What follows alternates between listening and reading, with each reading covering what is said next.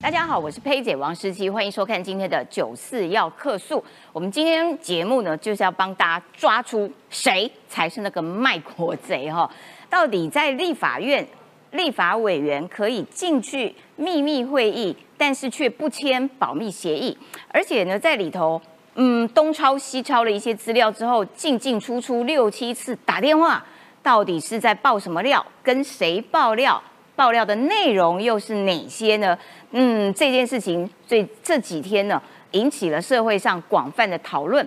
那么，这个法务部长蔡金祥今天在立法院也说，对高检署已经针对这个案子展开了调查，而且是依照。外患罪的方向去进行调查哦。好，另外我们今天节目还要看到说，哎，很烦呢，这个蓝白河这件事情呢，吵了多久？但是最近有一些新的进展，为什么呢？因为我们的媒体圈的这个大姐敏凤姐的朋友的朋友，不是她本人，做了一个梦。啊，这个梦境显示蓝白似乎真的有在谈哦，而且呢，涉及到不分区的名单如何分配啦，还有这个呃，接下来这个如何规划所谓的联合政府啦，这到底是一个分赃政治还是民主政治呢？而且也传出来说，国民党内部朱立伦跟金普聪两个人，哎，他们也屁事密谈啊，密谈的一个很重要内容是干嘛呢？就是如何吃下柯文哲，真的假的啊？好，今天我们都会有讨论。另外呢，最后我们还要来看到这个中国的经济哦，似乎真的是不大妙啦。这个，哎，中秋月饼卖不出去，来，我来看一下 r o n d。中秋月饼卖不出去，然后呢，可是有一个东西卖很好，是什么嘞？是彩票。为什么？因为大家想说。既然赚不到钱，那我就来赌一把啦，看看赌一把赌上了，我就可以直接躺平了啦。还有恒大的许家印啊，他被逮了之后呢，是不是中国整个房地产看起来是再也没有希望了？今天都会有好好的讨论。赶快来介绍今天来宾，首先是呃很没有担当，一直把吴征推在他前面的政治评论员李正浩。大家好，我是吴征的小弟，犯罪集团的小弟李正浩。要告也不会放过你啦！小罗罗，好，吴征跟李正浩一起被告啦。再来，财经专家邱敏宽，文山志玲好，想不到台湾呐通灵的人这么多，这么多人都通灵到了，到底在故宫前面的豪宅发生什么事呢？等下来跟各位说。好，再来欢迎台中市议员周永红。大家好，还有我们的这个科学家张义赛，大家好，大家好。好的，一开始我们就要来看看哈，哎，这个不要再无始放地了，好不好？我们来看看这个无始放地的马文君，他到底怎么样回应？说，哇，好多人都点名他，你要给我说清楚，来看看他怎么回应。二零一八年十月二十五号，立法院外交国防委员会一场前建国造进度秘密会议展开，国防部相关人员到场进行专案报告，出动俗称养鸡场的手机保管柜，就连立委也必须交出，门口还有保六警军方把守，除了持有秘密会议证的人员，其他都禁止进入。三十人独家掌握第二次立院前建国造机密会议，二零一九年三月二十八号召开，立委马文君拒签保密协议，甚至遭指控抄写机密资料，就这么刚好会议结束后，传出厂商遭中国威胁退出，是因为马文君那些那那些机密资料出去了以后就全面抓，不是抓一家，是抓好几家。第二次机密会议是报告前舰执行进度，由时任国防部长严德发亲自主持，聚焦主次要装备输出许可，更重要的是协助厂商的代号都得整本陈列，还有前舰零组件厂商代号也通通呈现。前舰里面有很多的武器系统零组件。等等，是所谓的红区装备，国外来源国希望我们要保密，中共呢会百般阻挠，就怕受到打压。协助我国的厂商多数低调行事，厂商有谁更被视为最高机密？面对拒签保密协议等指控，马文君周六只说机密资料无法析出，没针对指控他抄写资料质疑说明。而周日下午再请教马文君，透过办公室联系，也尚未获得回应。哎，这个马文君其实是昨天就已经去提告，然后今天郭喜是直接去告他，然后呢还蛮迅速的啦。这个高检署已经要分案，依照外患罪来调查。但坦白讲，这个案子其实也好几年了啦，就这这个事这个情况发生已经有好几年，就要请郑浩来跟大家。分析一下马文君这几年在国防专业委员会里面的表现。先上一些小菜，对不对？主菜、大菜等老大哥看礼拜二、礼拜三要怎么上。今天你也太熟啦，你要等老大哥。当然是老大哥手上才有大菜嘛，对不对？因为马文君哦，这件事我先跟大家讲，到此时此刻为止哦，马文君案都还在酝酿，酝酿什么？酝酿他有没有泄密的事实哦对，这大家酝酿。先谈了，因为马文君过去就颇受争议。什么叫颇受争议呢？他不断去挡浅见的预算案嘛，对不对？一百零八年七十五点一亿全部减列，一百一十年一百零五点一五亿冻结五十亿，一百一十一年冻结三十亿，一百一十二年冻结五亿。过去的就不断的再去做所谓的冻结预算案嘛，对不对？对而在面对这些事情的时候，国民党或者蓝军的朋友都说什么？哎，这叫做合理监督。嗯，这立法委员冻结预算本来就是立法委员的职责，你们不可以因此单纯讲他有冻结。就说马文君卖国，对还只说啊罗志正等人也都有冻结嘛，对不对？嗯所以中国来，我今天呢一早就挖土机又开挖了，在接臂集团吴征的领导之下，我们又挖了一个，挖了一个什么？哎，这不得了哦！这是一百一十年三月二十五号第十届第三会期外交国防委员会第七次全体委员会议的过程中的逐字会议记录啊。我特别呢把马文君呃在十一点三十九分的逐字会议就把它讲出来嘿。你要看哦，马文君在冻结预算有多粗暴，因为呢里面有谈一个，其中一个案由是什么？建龙级潜潜舰舰战斗系统提升案预算冻结一亿元案。嗯简单讲，这个会议中蓝绿要攻防啊，马文君要动，嗯，那包含罗志正、林俊宪等的，要不罗志正等赵天麟等要把护航下来，嘿对不对？所以这是一个非常重要。就马文君的，这个逐字稿里面竟然说，我跟你讲啦，这个潜舰哦，连中国的农民都会做啦，只需要三万多元呐、什么鬼啊？然后还说什么？我跟你讲啊，我们台湾的潜舰哦，他做个投影片哦。他说部长看，这是真钞，这假钞，你知道差别在哪里？真钞能用，假钞不能用。我们台湾潜舰就像假钞，不能用。他怎么这样子啊？所以你看，他有在认真审预算吗？他有真的提出预算不合理之处吗？他很认真的在帮中国执行认知战。对啊，你仔细看，光这两句马文君，你看我都把它框起来哦。浅见不是不可以造出来，像大陆的农民都可以用三万多元就可以自己做出浅见，而且呢，在池塘里面可以潜下去浮上来。潜舰连大陆农民都可以做，请他找出来，你就给我找一应该有，个，应该有，应该有你就给我找出来，中国农民会花三万块做潜舰应，该有，应该有，应该有，只是做做这个不符合我们台海战争。他就不是真的潜舰嘛，把它挖角过来。好，然后他他进去挖青蛙、抓然后然后青蛙的吧？再来说，本席请部长看一下一幕，一个是真钞，一个是假钞，两者差别在哪里？一个可以用，一个不能用啦。三年后我们看到前天雏形出来，它差别在哪里？一个可以用，一个不能用啊。他将我们潜舰做的是假钞不能用、我的哎，天哪，你有你有必要这样子搞吗？所以我今天在这个吴征带领下的这个爆料哈，他要讲一个很重要的事情，不要再拿马文君在帮人民守荷包来护航马文君。他不是手荷包，对吧？你这个你这哪里有专业审查？他是帮中共打你这击台湾嘛样讲农民上万块就可以，我们不用这么多钱，我们是假钞，不用花那么多钱。所以对于他来说，我我要讲哦，我这个是打脸所有国民党人帮马上去护航的市场，他根本没有认真在监督嘛，这第一件事。第二件事哦，林俊宪委员哦，背后应该是还是有些东西啊哈，老大哥来了哈。第一个有没有抄资料？第二个抄是什么类型的资料？第三个有没有牵扯声纹曝光的机密？哎呦，这重要了哦。对，是麦当劳对面的神秘办公室在干嘛？有没有发生空军司令叫去骂的事情？你看人事史蒂夫全部都有了吗？哎，你知道吗？他不是每一年都在那边动，都在那边检列。一开始我们第一笔的预算七十五点一亿，他要求全数删除，而且你知道他是怎么挡吗？他就质询的时候说不可以给台船，然后呢，因为台船要盖一个那个船屋隐船隐秘的船屋，他说不可以盖，然后要给别人来帮台湾做潜舰，就是要的话也是要别人来做，不可以给我们自己做。我都不知道他的逻辑在哪边哦。然后就说什么哦，台船你的这个资本额只有这样子，你根本没有办法做。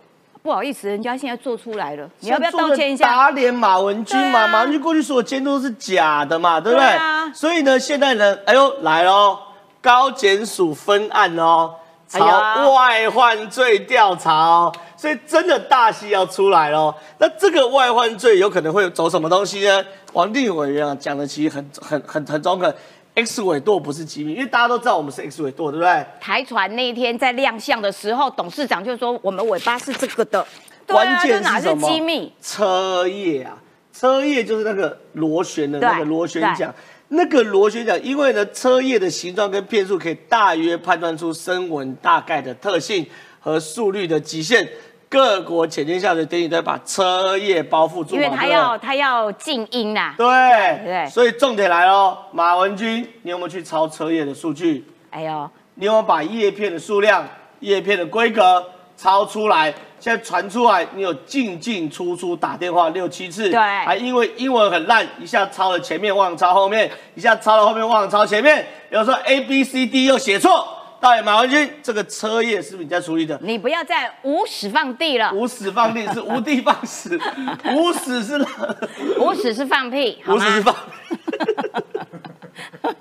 低级，好，所以这里呢，这个车业呢就是这样子哈，所以说未来哈高检署外患罪，所以我才讲高红安案慢慢落幕，马文君这个大戏才刚开始。哎、而且郭喜啊也讲的超清楚，他每天都有有新的料。哎，我为什么敢跟马文君打这个关系，你知道吗？因为马文君就是一个不学 不学无术，英文不会，怎么进国防外交？哎、他是南投，哎，南投是台湾唯一一个不靠海的，为什么他？对，这么多年都在国防委员会，而且我另外一个疑问是说，你看哦，他是从二零一九年，就是一开始的时候，他在国防委员会待蛮久，然后每一年都在阻挠，对可是为什么现在事情才变变出来，是无屎烧很大？放地，无私放地。哦，因为没有啦，我觉得状况是样。这样的，因为对于我，我相信啊，军方一定有一定的压力。就说在坦白讲，这个东西前线没有完全做好之前，你对马文君下手，对马文君的一资料可能会不足，因为最重要哦整个兜完那个大关键，可能才是收网的时候，嗯这一个。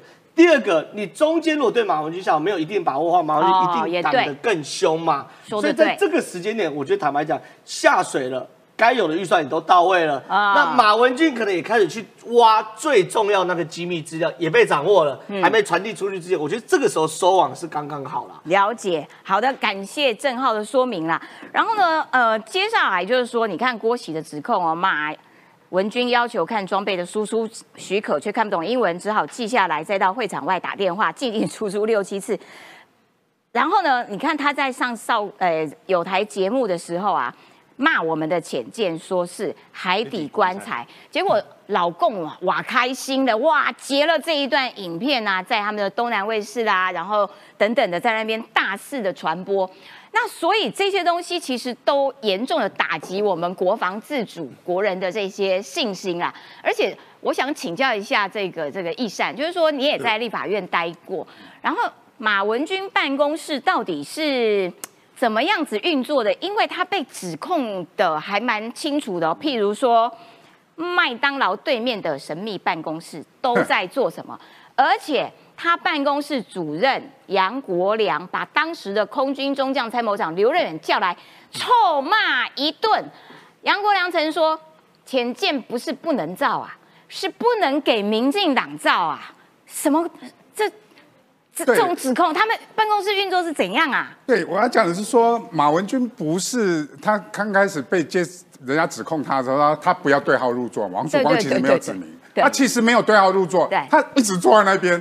为什么呢？他这个事情，他对于国防部所有的标案，包含冻结案或者是所谓的桥标案这件事情，其实已经各种新闻在之前都已经说过他的所有的行为嘛。我要讲的说，冻结案跟减列案在预算案完全不同。减列案叫删除要表决的，就是我删除完之后要送啊、委员会要表决，然后之后二读三读要表决嗯。但是冻结案表决通过之后，在委员会通过之后，它必须设立所谓的解冻条件呐、哦通常对这个解冻条件就是提案委员他愿意解冻就解冻了，那个就是实际运行上面上面解，你爽了就把它解冻。讲白一点，那些条件都假的啦，哈。关公，我们都做过立法院，那个条件都都是我们助理在写的，绝对不是委员意见。那些条件什么时候过呢？讲白点，那些条件也都是会写的很虚。为什么呢？就是要委员同意嘛。那这个没刚就出现嘛，所谓冻结案要我委员同意才会解冻的时候，那我就可以来做谈判嘛。对所以二零二一年大家去搜寻报纸，在台联党团其实就公开指控某一位立委的办公室主任，就是这个人啊。那他没有讲哪一位立委，但是他都是他的办公室主任啊，啊啊，就是杨国良这个人。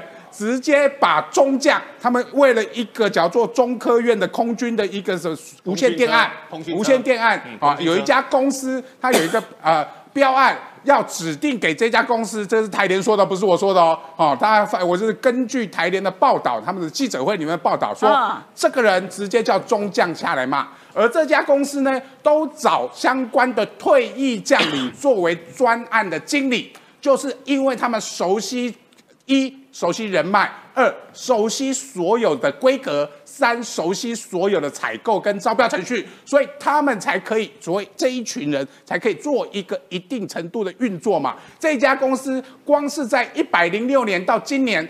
总共拿了将近十亿的空军的，包含不只是空军的所有的军种的预算，都是跟无线电有关。这家公司是不是有猫腻？是不是所谓林俊健讲的麦当劳对面的这家麦当劳？我常去啦，因为我们当助理的时候都在那边买麦当劳。对啊，就在立法院附近。对对对对？对的那一家办公室在瞧这样的事情，而且不只是用瞧，说真的瞧叫做拜托你嘛哈用骂的直接用骂的，因为他们可能所谓的专案经理的军阶或者是级别，尤其我们在军中最重视叫做级别对嘛。我退役之后，我虽然只做到少校，我虽然只做到上校，可能都比你这个中将的级别高，所以我是你的学长，直接跟你对骂施压，而这个人他竟然是什么？中华两岸科教暨经济发展协会，哎、啊，这个人跟老共也有关系啊。这个协会哎就明显要处理跟老共的关系成立的协会嘛的理事啊的一个理事。我要讲说，这个人呢，是不是所谓的林俊庆所说这个神秘办公室这一群人，而他们所谓的呃这个军舰案，其实叫做要案不成，求财不成，愤而泄密，而且泄密不止泄一边而已哦。你说如果泄密的话啊，我把所谓的秘密，就依这个是一郭郭郭喜的说法，他们把秘密给了其他国家的所谓的国安单位，让这群义务帮，你不要说义务，就愿意帮我们去盖这些潜舰的技术人员回国之后都接受调查，接受调查之后，他们当然知道说，想要知道说你到底泄了什么密码，让我们回国之后可以去跟他们国家的国安单位做解释。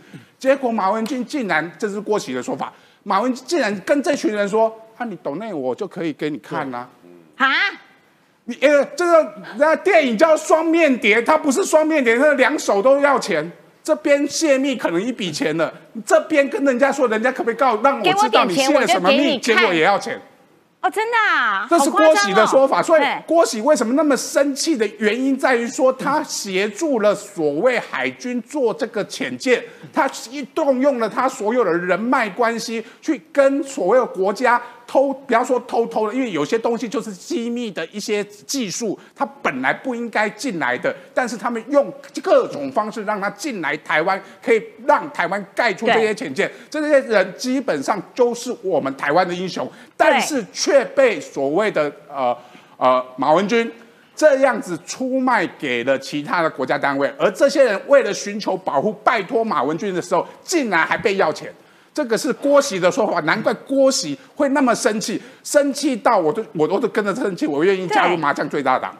我会对这样听起来，我真的瞠目结舌。他两边拿钱呢、我先帮一三哥补充一下哈，刚一三哥不是说嘛，刚才那个杨国良他不是施压了整个现在的空军总司令，把他叫来了嘛？那个十亿的案子哦，那个十亿的案子，各位那个十亿的案子水多深你知道吗？后面台联其实有爆料哦，他们说呢，你们叫我买十亿，我们买也就认了，他开机开很慢。后来呢，开机开很慢之后呢，他还延迟了五百多天才交货。结果交货的时候呢，当天说在验收的时候下雨，对不对？屋顶还漏水哦。那屋顶还漏水完之后呢，现在的空军每年还要编好几千万来修这些车。所以简单的说，花了十亿买了通讯车，这些通讯车的品质呢，好或不好，空军那边有有有有资料。但想不到呢，买来验收，第一个漏水，然后现在呢，每年还要付好几千万。这个就是我们找到的一个立委立委的一个主任，主任去把整个现在的空军的司令叫来骂之后，所有的一个案子，这个是台联说的。哎，那所以难怪这个林俊宪啊，就是说啊，浅见这个案子之外呢，是不是还有另外的支线？因为他其他两个军种还没有讲，所以除了海军，呃，包括了台联当初的这个爆料，就是刚刚敏宽讲的，可能也有空军的。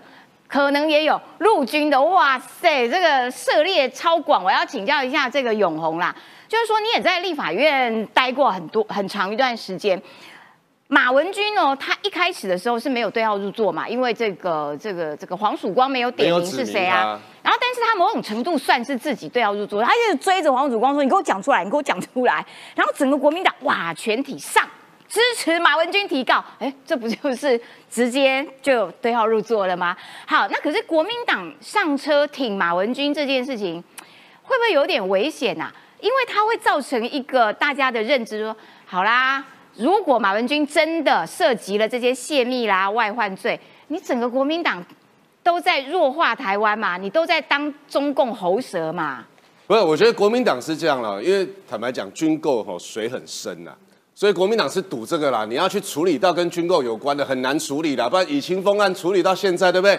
那我要跟大家报告，就是说吼，刚刚一善有讲了哈，这个军购的复杂是这样，我先讲那个整个流程是这样哈嗯。不管我们是要买进来的，还是要技术给我们，我们要自己造的哈。我首先要找商源，就是我要去国外找啊，比如说，而且我要找了很多哦，比如说这个设计图，它很可能是荷兰设计的，对，但制造很可能是意大利制造的。如果说我们是跟人家买，好，这两件事，或者说我直接不是买，我是要自己造，所以我要买设计图，我要还有分绿区、黄区、红区，红区就是武器系统啊，对声呐、雷达啦，哈，然后水这个鱼雷。这些东西你需要技术转移，所以我要去跟国外，我要找商源。第一个叫做商源，对我找到商源还有一个很重要，比如说好，我意大利愿意给给我，但是意大利的必须有一个输出许可，如果他的国会不同意，你这间公司同意我也没有用啊。机敏资料啊，比如说啊，这个你开了一这个一间公司，然后你这个做的很好，那我要跟你买，拍谁？对不起，这个政府要同意。嗯那这个关键在哪里呢？当在找商员的时候，其实这个都是有，这既是商业行为，也有外交行为，有叠对叠的行为。对，我在跟这间商员谈的时候，如果北京知道了，他马上出手去马上去挡的时候，施压呀。对，那个不是不是只有赚钱而已，军火商不是只有赚钱，那后面有很多复杂的外交跟这个间谍系统，所以我还没谈定的时候，哎，北京就知道，就跑去找你们的呃，比如说荷兰的这个外交大使馆，就说，哎，不行，你们现在好像哪一间跟台湾在谈这个，你们不行，要去挡，他就开始去运作了。所以要在人家运作之前，我们都谈好，也去运作人家的国会，我们才能够又取得伤员没问题，然后又取得这个输出许可，这是最重要。那马文君现在目前所讲的这几个有几个问题，我就讲第一个，大家讲说吼，他要求看那个输出许可，好吧，这合理，因为你是立委。但是你参加秘密机密的时候，有两件事是奇怪而且可疑的。立法院的那个机密文件的调阅或者机密预算的审查，助理是不能进去的。对，只有立委可以进去。第二，立委进去是不能拿手机他们拍的，也不能也不能抄录哦。手机的我们来教那个那个就叫鸡笼，然 后养鸡。养鸡笼。对，鸡笼，然后你把它锁起来之后，你也不能抄录，你就说啊不行，这个我数字看的有点怪，我要抄不行，你是要现场提问的。啊，为什么？因为你怕泄密嘛。对不第三，你要签保密协议。那据说杨文军不不签呐，那有签你就提出来嘛，对不对？哈，你要去签保密协议。第四个，你不能出出入入，哎，你出出入，你进去听一听，出来，不管你是英文不好还是什么，你出来看了一个出来出来打个电话，哎，这里面有什么？我不知道有没有，但你出来打电话干嘛啦？哎，可是我们有他出出来六六七次，另外那另外对不对？哎，他我如果另外一间嘿如果不科就对签保。密协定的，抽也有另外一间，不签保密协定的委员也可以进去啊。我坦白讲，因为那个是立委职权就可以有互，相那他有我讲没有他那个保密协定其实比较像是防君子不防小人啊，哈，这是一个约束。第二，但是立我讲，法院就有小人没？对，然后呢，我在讲刚刚讲说你秘密会议这个，第二个我讲那个哈，他们在讲说那个那个尾翼哈，说其实那不是重点，重点是那个车叶。为什么讲车叶很重要哈？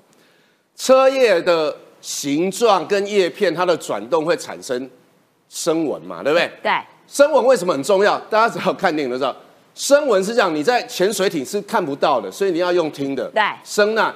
所以当你知道这个声纹可能是什么时候，你就知道说，旁边这个不是鲸鱼，是中华民国的某一艘潜舰是什么时候下水的，什么时候出来的。所以车业为什么这么重要？是因为这样。所以你把这个讯息透露出去之后，哇，我们的我们的这个潜水艇哦，海鲲号还没下水哈、那个老共就知道说我们未来哈、那个声纹会是什么，所以我啊他们他们的潜舰跟驱逐舰在海水面上一听，或者他那个海底雷达丢下来，声呐丢下来一听说啊找到了，右手边两百公里那个是美国的，这一边前面一百公里一百海里是中华民国的海坤号，为什么你确定？因为我们有它那个声纹资料，好可怕哦是这样来的，所以我在讲说，现在这个这个剪掉要不要去查和它是泄密有没有外患等等，我觉得这是一件事。但是第一个，我觉得他有嫌疑的，就是说要交代清楚，就是你的行径很奇怪，你为什么不签保密协议？对你为什么要秘密会议进进出出？然后更重要的是，你为什么要抄资料？这个都很重要。然后最后再看你过去所有党预算的这些次数，我们就吓一跳啊。那你党预算是什么呢？冻结预算就几个嘛。第一个就是做这个认知作战嘛，执行给谁？执行给北京看嘛，让他给到湾去，也执行给台湾看说，我们台湾就是不行啦，我们台湾就是做不出来，这是处理认知作战。第二个就是党建军嘛，我们想要不管是要买还是要自建，这个都很重要。那你一直党党的目的是什么？当然不止马文君，因为整个国民党的逻辑都是这样，不断党军购嘛。哈、第三个就借此，这个最可恶。如果真的这样，借此威胁国防部啦，我现在挡你潜舰，我也许要的不是潜舰里面的东西啦，你可能另外你要海军嘛哈，我挡你海军这个潜舰，那你还有国舰国造啊，我挡你潜舰，那你来跟我谈，我要谈国舰国造部分啊，举例啊，对不对？我挡你这个空军的通讯，我可能需要另外左手挡你这个，右手拿你那个。对啊，免得以免那个太明显嘛哈，所以这个第三个可恶的地方就是你是不是用这个拿来威胁国防部？所以我觉得目前哈这个军购其实是很深，但是因为我们了解整个这个 SOP 这个立法的流程都知道，它很多可以上下其手的哎，方。可是国民党啊，全党都在那边力挺马文君，我也是为他们感到心头觉得有点紧张，因为毕竟要选举了。难道总统各个要参选总统的人不应该对这个事情说话吗？他们不是应该要对于台湾的这个国防自主、台湾的这个国防武力？国防自己能够保保护自己的能力，应该要有一个态度啊。而且这个有一个很重要的，我们现在马文君他们最爱讲，就是台湾的这个潜舰，连中国的农夫都会做。他最爱讲说中国有这个航母杀手可以对抗美国，他最爱讲就是说中国的航母多强大。对为了抵抗航母哦，这个是潜舰是很重要。对啊，这个中国的那第一艘哈叫做辽宁号哦，它是跟人家买瓦这个瓦良格号嘛哈，二零零五年下水，然后到了中国呢，从辽宁造船厂呢去处理，二零一一完工。请问一下，在二零一一之前，国民党挡了多少次我们的潜舰跟军购预算？六十九已经知道人家要成军了，还在挡，挡到我们现在才有办法出来一台这个海坤号。所以我觉得国民党，尤其是侯友谊要选总统，对啊，他每天都讲我是支持中华民国，我保卫中华捍卫民国中华民国。那你来捍卫一下，对啊，捍卫我们的军购，捍卫我们的这个国建自，诶、国建国造，捍卫我们的潜舰国造，捍卫我们国防部有一个自主免于被泄密的这个空间。这个要拜托侯友宜，你要不要讲清楚？马文君是，国民党要不要查？马文君这件事情，国民党是不是都站在他那边？马文君这件事情，侯友谊，你的态度是什么？而且除了侯友谊啊，其实柯文哲要选总统，你不是也应该讲我要问易善，因为柯文哲其实有讲这件事，他是他的讲法原文哦，他是说啊，第一烧照了就照了啊，就讲的一副很无奈怎样，然后他就说国防是这样啦，要是问我哈，我就还是会跟你讲战略战术。你有回答问题吗？他意思就是说，第一艘盖了就盖了，他如果做他总统，他剩下的七艘他就不会盖了。为什么呢？中国最怕台湾自己有潜舰。为什么只卖了荷兰卖了两艘之后，他开始就打，荷兰也不敢卖了？为什么呢？因为只要有潜舰，中国要跨出第一岛链最后的那个门户，所谓巴士海峡就被台湾封锁住了。因为日本有潜舰，台湾没有潜舰，只有两艘还不足够，是啊，美国的潜舰不够不足额到那么多的地方，它台湾这次为什么可以？所谓的自制潜舰很重要原因，就美国也默许嘛，所以这些所谓帮我们的这些工程师，其实也在这个所谓默许的情况下，结果还被出卖，所以这样的情况，我觉得国人要注意到这一次的总统大选，真的要注意到底谁要盖浅见，谁不盖浅见，要说清楚讲。没错，而且那个最重要的意义是说，我们跟我们的这个朋友们，呃，这些盟盟友们，美国啦、日本啦，这样子在第一岛链其实是可以。连成一线的，可以对中国做有效的封锁了。接下来我们要来看这个哦，这个要请敏宽哦。是，哎，敏凤姐的朋友的朋友，对，做了一个这样的梦。对，他说九月二十几号晚上，某媒体高层到底是谁啊？他去蓝党党主席的住处，然后就开始谈，跟白银一起谈。然后白银向蓝营要求把叉叉叉列入不分区，媒体高层回。网络上那样很重要，军系也不能没有代表，叉叉叉也要进去。老共没处理好，后面会断粮，很麻烦，所以粮是从老共那里来哦。没有错，好，简单的来跟各位说明一下哈。讲那么白哦。台湾会通灵的人真多啊，为什么呢？因为敏凤姐的朋友的一个朋友，有一天晚上他就做了一个梦，做了这个梦呢，居然我的朋友是时代力量的，他们也有跟我说，他们有做了这个梦哦。发生什么事呢？九月底晚上十点多，就在故宫前面有一栋豪宅区，那个豪宅区。每间都一百三十平，很好背哦。然后呢，那个时候呢，我们都知道蓝营的党主席就住在里面。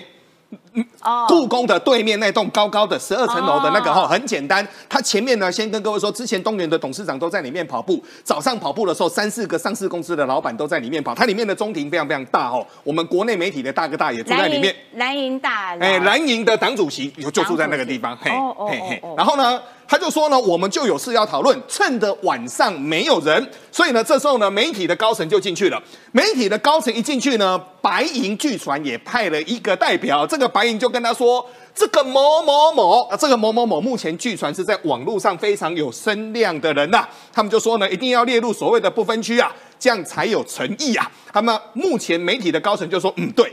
我们现在就是缺媒体的一个声量嘛，所以这个媒体声量也很重要。后面这句话好恐怖啊！他说什么呢？他说呢，我们现在的军系，那我们都知道呢，我们军系现在那个立委，特别是蓝营的那个立委还蛮活宝的嘛。所以呢，他们说军系也不能够没有代表，某某某也要进去。重点是下面这句哦，为什么呢？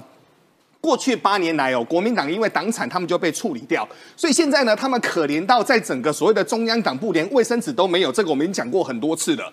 他就说呢，如果老共没有处理好的话，后面会断粮，很麻烦。哎呦，问题来了。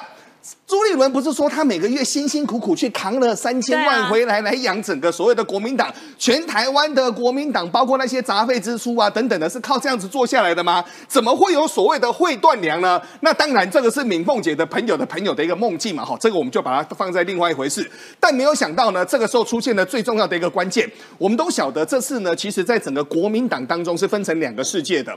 选总统的这个人呢，他是两袖清风。那为什么两袖清风呢？因为第一个党务。他没有负责不分区的立委，他也没有负责，连整个立委的一个普选，他也要做不做的。所以呢，连叶元之这种都已经在板桥他的属地的，他都说他好久没有看到侯友谊了。这个时候呢，整场都没有说话的侯先生，那这个侯先生在梦境当中嘛，所以这个侯先生是谁呢？他就说了，不分区跟内阁他都没有意见，但是呢，他就不当副的。那这个关键点其实是在隔天。阿季，你还记得吗？隔天早上，听说柯文哲撞桌子啊！你们这群人龟旁铁料料，根本没有谈判的一个空间。各位，那一天是在九月三十号早上的。去死吧！对，没有错。那一天。所以去死吧，就是在隔天的早上。所以隔天的白银全部都知道了嘛。好。那这时候呢，我们来看整个所谓的柯文哲哦。柯文哲在十月一号，他昨天出访，出访前接受媒体联访的时候，也是蛮呛的哦。没有错，现在柯文哲很简单嘛，柯文哲现在就 all in 嘛。什么叫 all in 呢？我的牌就这么大，看你们跟或不跟。那现在呢，对于整个所谓的侯友谊来说，侯友谊是打死不跟的啦，你放心。所以侯友谊就说：“我心系台湾呐，我是绝对不会去退选的。”但重点是在于昨天十月一号，柯文哲他就说蓝白合作是一定有的，但问题是怎么合作？若是只想合作，不比民调，这个哪叫合作？那个就叫并吞了。各位，那个就是敲桌子，去死吧！他现在把它换成所谓的一个比较文雅的一个文字哦。那后面呢，其实柯文哲又讲了一个气话，为什么呢？我们先跟各位谈哦。蓝营就提嘛，我们从立委选举开始比民调啊，柯文哲就呛我每一区提一个，看他会掉多少。那第一个蓝营会从立委开始比，就代表他有底气嘛。我们跟各位说过，他们毕竟是百年大党，对。但是柯文哲，柯文哲找不到人呐。柯文哲是真的找不到人，但柯文哲据传现在副手是找到了哈，两位女生，看在脸，嘿，周开莲或是吴心莹，反正两个人都到美国去了。吴心莹也可以。哎，吴如果周开莲到时候他又突然间说，因为吴周开莲是说这次去美国他帮忙，但是他无心政治。那如果真的不行的话，吴新颖会不会出来呢？这个我们再来看哦。但现在呢，据传朱立伦也很生气哦。朱立伦就说什么呢？他就说国民党高层放话从立委开始走民调，对不对？朱立伦就说把名字给写出来。但朱立伦呢，据大家所知道的，朱立伦目前也陷入了一个非常大的一个痛苦当中。为什么呢？朱立伦答应了非常多的一个不分区的一个立委，但现在名额就那么多，到底够或不够呢？但没有想到呢，现在呢，台湾会通灵的人这么多，一个豪宅就在故宫对面。当天晚上发生什么事？隔天想不到，全台湾搞政治的好多人纷纷都梦到，这个是我认为台湾最神奇的地方。所以不止敏凤的朋友的朋友梦到，你时代力量的朋友也梦到，也有跟我们说梦境，哎，也有跟我说啊。所以呢，目前来兜起来，就是为什么隔天整个柯文哲会拍桌子，原因就在这个地方。好，敏宽先等一下，我要先问一下这个易善，就是说，因为你对柯文哲比较了解了。就是说，如果梦境属实，因为不止一个人梦到嘛，这个是分赃吧？就我我要的人，你要给我排进去哦，然后可能还会谈到一些其他的位置，所以你们就是谈位置的密会嘛？那是民主政治吗？而对柯文哲来说，这样也 OK 哦，就好了，我们位置瞧一瞧啦，瞧好了我就我就我就我就退选，要不然就搭副的。不然你真的他们谈理念价值哦？谈谁胜谁负哦？说的也是，怎么他们也没有理念价值？这个蓝白河已经变蓝白拖，柯文哲用这个蓝白拖哈打他最讨厌的三个东西：蚊子、蟑螂、国民党，刚好而已。现在三个他都爱。讲过了，蚊子、蟑啊蟑螂、国民党是他三个最讨厌的东西啊，所以现在蓝白河变蓝白拖嘛，而且不止蓝白拖，现在叫分手擂台。为什么这么讲呢？分手擂台。每天柯文哲就每次讲的话都不一样，先讲说啊去死吧，然后接下来就说啊我们一定会和啦，然后不然就是找第三方，第三方的意思什么？找亲戚朋友来评评理。哎，分手擂台不是哦，有一群人啊，亲戚朋友就开始吵，就亲戚朋友先开始吵起来了。第三方公正平台，我最怕听现在民众党讲这个哈，那情重业信啊，情业重信。又要跳出来说啊没有不是我，到底第三方公正平台是谁嘛？有人说啊，干脆叫民进党的民调中心来做好了，最公正，准的哦，哎，真的蛮准的，推荐。对，因为一定不会介入你们嘛，所以我要讲的是说。整个柯文哲其实他的战略已经开始移转，他今天出国前唠的那个东西不叫做气话，而叫做他接下来会操作的方式。为什么呢？我说为什么叫战略移转？他自己可以当选总统，选总统。第二个，如果他自己没有能力当选总统，不要啊忘记了，他最近民调不断的下滑，他自己已经没有办法单独当选总统，他不会寻求蓝白合，他一定极大化他民众党的立委席次，所以他甚至要求你国民党的不分区立委要有谁嘛？这个的人，即使是代表你国民党未来也是听我的。这个就是他的目的，他要把民众党的立委极大化，甚至连国民党的不分区立委他都想吃。那民众党的立委如何极大化？分成区域跟不分区，不分区当然是我的政党票要最高嘛，所以我一直说郭科和是最有可能的，因为郭科和会极大化民众党的政党票，这个东西让他可以冲破八席，让蓝绿的不过半。哎，接下来的蓝绿不过半就很重要喽。怎样让蓝绿不过半？就是把国民党的小鸡拉下来嘛。所以他放这个东，呃，放这部每一区提名一席立委，他们会掉多少？这个其实是他内心里面的战略。不要忘记了，柯美兰已经出出出来选了哦。对，台东的副议长，他可能自己没小鸡，但是你接下来慢慢的各地选区里面会有一些不是国民党、不是民进党，但是是有基层实力的人。当选虽然不足，但是我可以一次把民众党的组织系统全部部件。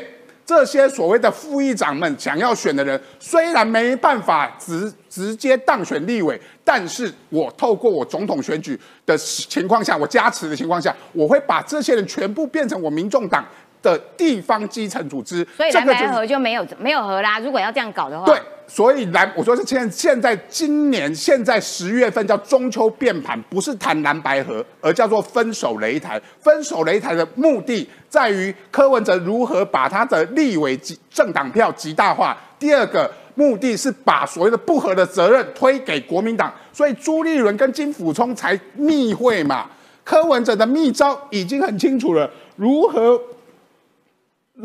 柯文哲的出招，我们如何把这些压力变成是柯文哲的压力，而不是国民党的压力？现在柯文哲所有做法，为什么 show hand 说我比民调，啊就是说不合是因为你国民党。那最后如果推弃保的话这些国民党你的责任就不是我的责任，所有的弃保的选票就会集中在我民众党身上，好这是柯文哲的阳谋。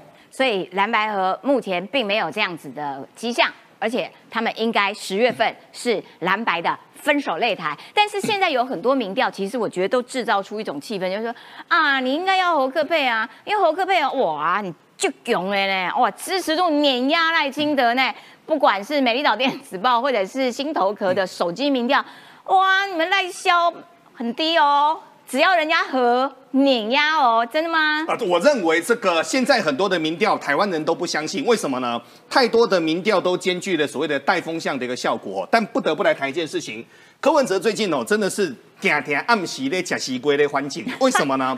第一个被高虹安给带衰了。那高虹安因为他们最近有挖土机嘛，很可是很奇怪，李正浩身为本节目的整个领导，他今天居然说话说那么少，这是一件非常怪的事。等一下，等一下就来了。我们现在哈说哈，美丽岛民调呢，柯文哲现在已经跌到二十趴以下了，但是呢没有关系啦，为什么呢？虽然说整个问题啊多，问题多啊，现在跌到二十趴以下，但现在呢，New Talk 的手机民调他就说什么呢？四十四趴的民众赞成整个蓝白河的一个民调，我们来看哦，这个支持的比例高达四十四哦。当然，没意见也有三十八哦，但重点呢，中间这个只是过场而已。过场完当然要有一个所谓的内容出来嘛。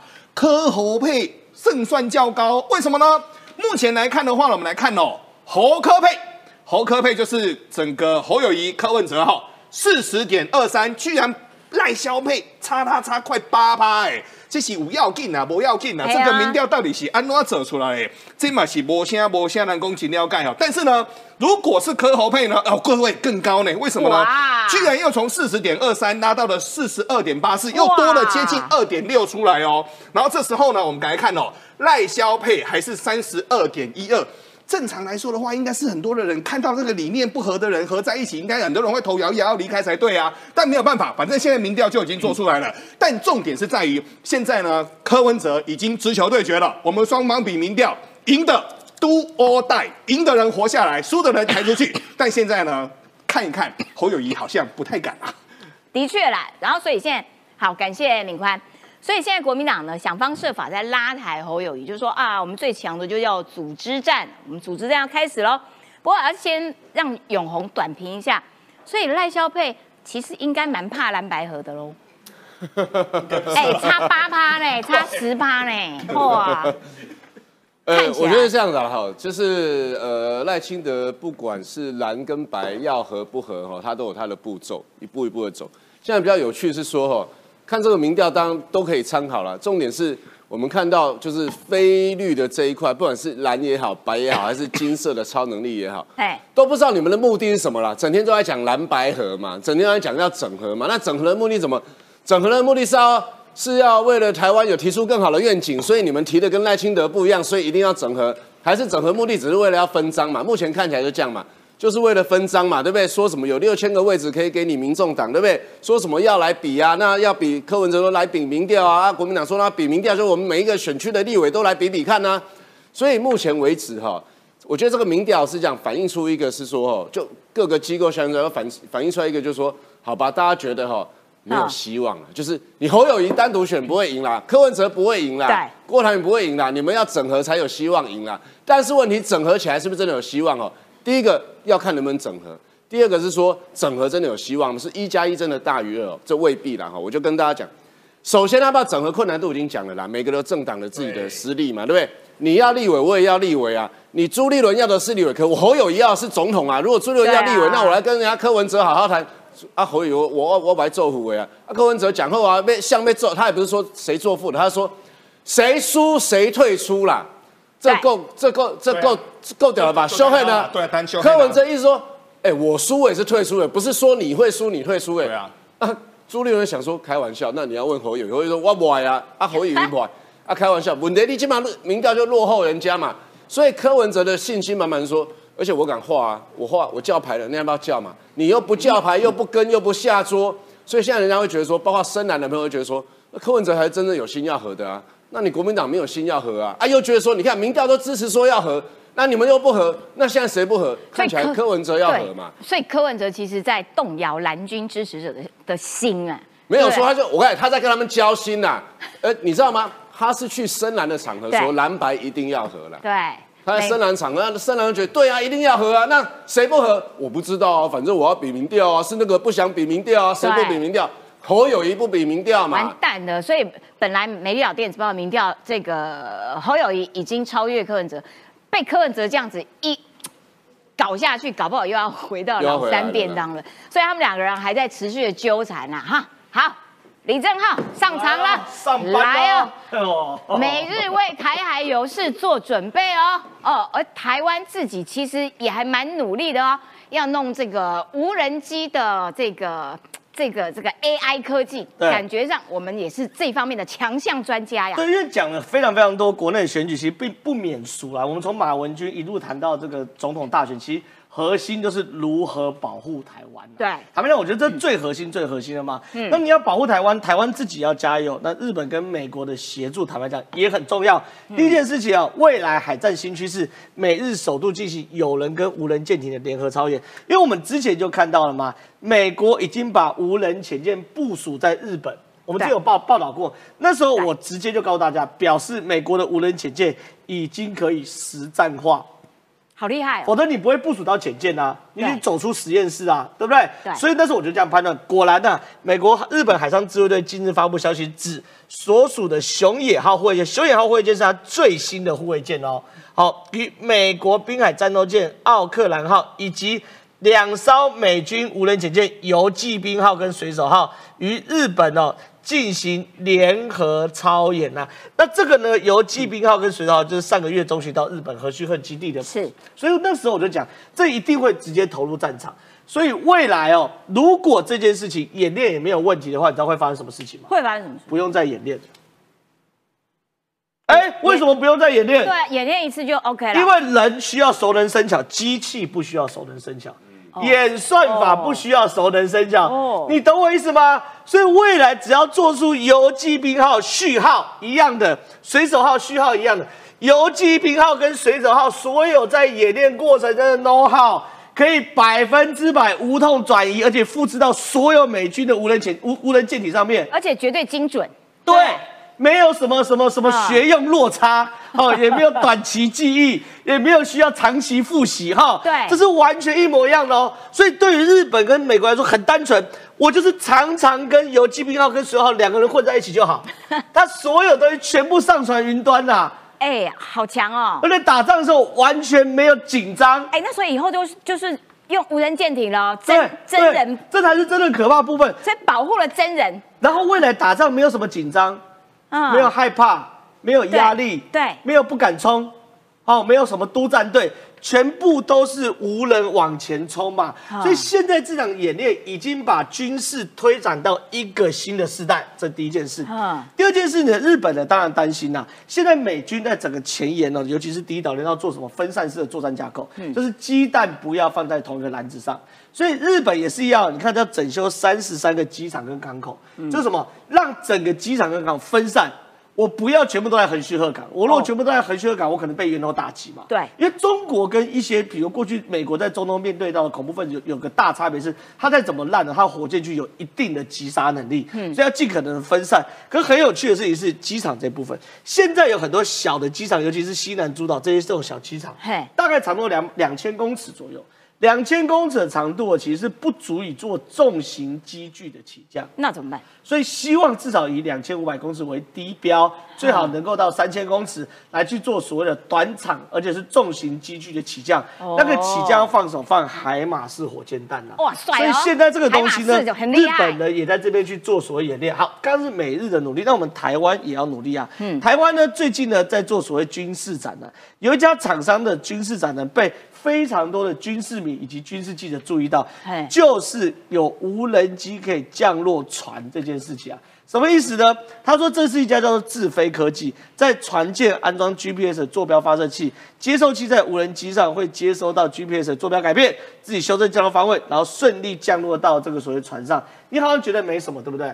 对，无人机要降落有很难，因为船会跑，是这样吗？我我我先问你哦，石琪姐，你有没有用过 GPS 导航？有啊，有没有每周差几公尺对对对对对。？GPS 的误差是一点五公尺到两公尺之间、哦。他一直叫我在这边前面回转，然后我就觉得不对啊。或是说一九三号，我停下来就是一八七啊，对对不对？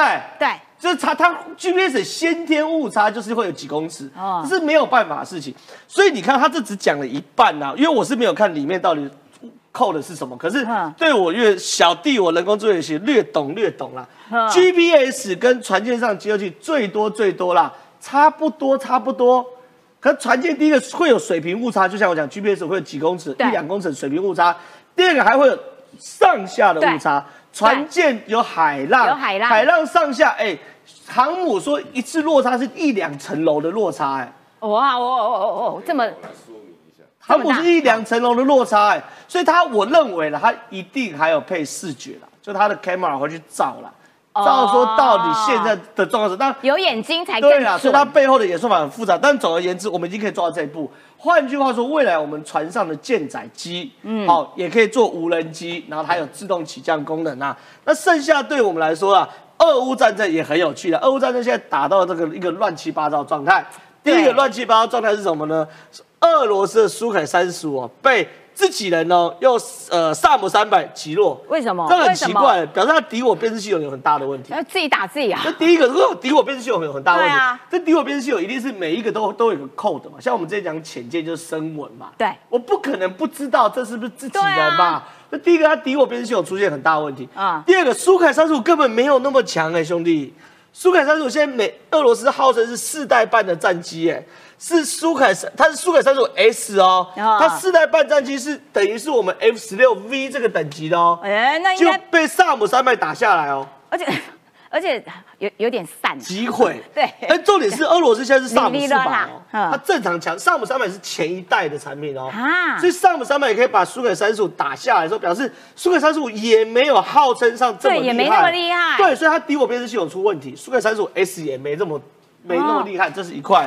另外一件事情，像俄罗斯惨到什么程度啊？惨到要这个用彩绘啊来来来来来来来骗人。为什么？因为这是这个一个卫星照怎么那么哈惨卫星照是俄罗斯的飞行基地哦。它没有飞机用画的，其实画的蛮好的，嘿，画的蛮好，就看半天说，哎、其实蛮像，对不对？很像啊可有没有发现只有这个有阴影？这是飞机，这是阴影，哦，它、这些都没有阴影。哈，后来发现，哇塞，你现在惨到用彩绘的哦，啊，好惨哦！但是他忘了忘了画阴影哦，啊这样回去补强一下，好不好？啊边这个边阴影一下，弄一下，好不好这样？很拉差啦，所以俄罗斯现在。打到这边哦，坦白讲，我觉得真的有点弹尽援绝的感觉。哦，了解，感谢郑浩。哎，这讲起来真的蛮好笑。不过永红说要补充一下刚刚那个 AI 啊，就是说它无人机要降落在这个啊这个这个这个军舰上面、船上面，然后这个很难的。非常难哦，就几个。第一个，GPS 哦是二 D 的，不是三 D 的，就是它只有 X 轴、Y 轴，它没有 Z 轴啦，没有高度，没有空间，所以我们到对 GPS 只能在平面的那个定点。那你说我在山路上也可以啊，山路有个当然有，它也是平面在走那条路嘛，它不会告诉你你现在走到海拔哪里嘛。这第一个。哦，对，第二个哈，你的那个，所以任何的，就像我们无人这个无人驾驶，它要停车不是靠 GPS，它要靠很多的 sensor，对不对？不对它有很多的 sensor，所以很多缺 sensor 缺晶片嘛哈，它有很多 sensor，所以无人机要降降落也是要很多 sensor。可是问题是你那个自动驾驶的停车旁边都叫做什么静物，不会动的。对，好，你那个船舰是这样，不只是有它有一个 altitude，它有个高度之外，它会晃来晃去的。对所以这个是很精密的事情。哦所以它不是说我 sensor 要够，你的运算要很快，而且你可能是船上也要有一个发报器过去。所以这件事情哦，尤其在海面上哦，你的 sensor 是很难去。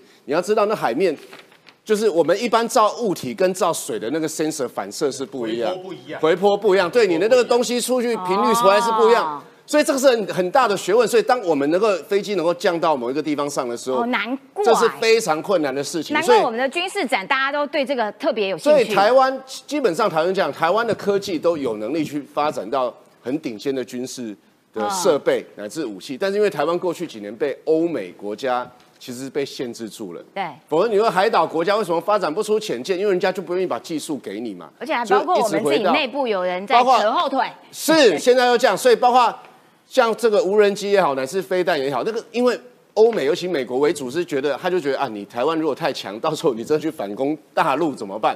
对但现在他对办说。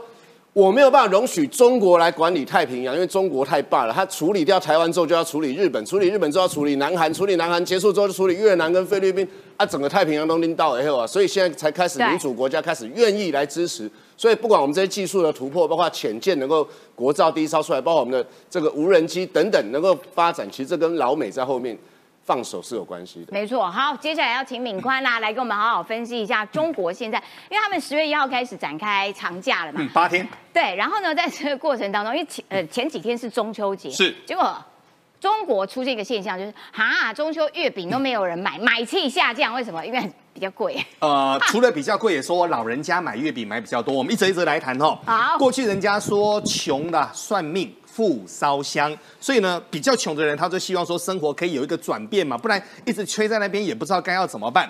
可是呢，中国很奇怪，他们从疫情开始这三四年，彩券的销售其实都非常非常好。那今年呢，到了整个八月，哇，那个彩券的销售井喷呐、那为什么井喷呢？很简单，彩券跟口红一样，口红哈对。女生呢，什么时候擦口红呢？女生就是在景气不好的时候擦口红。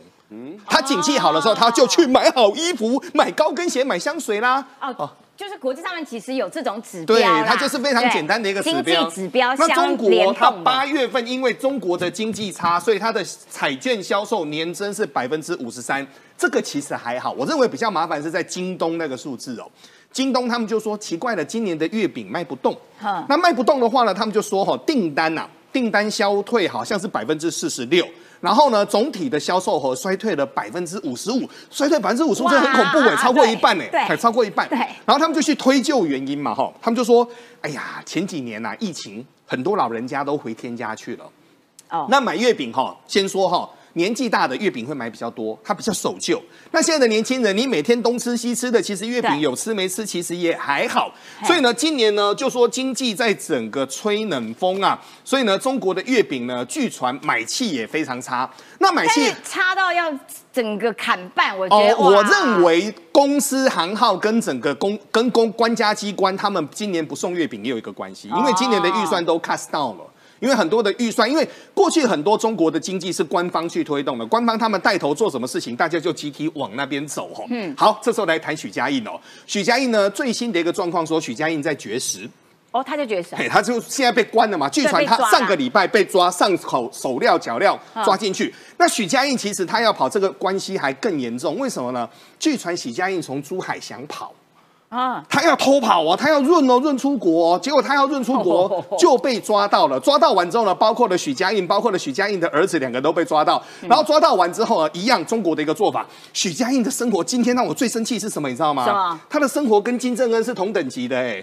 美败啊许家这边美败，他自己有歌舞团，对啊他还找年轻的女生，啊这些年轻的女生还要漂亮，身材还要好，哎，他跟金正恩居然干同样的事情，这个让我们男人多生气，你们知道吗？原来好气这个好，那现在呢？许家印被逮捕，是意识的中国的一个房产会垮台吗？这个倒是要细说哈。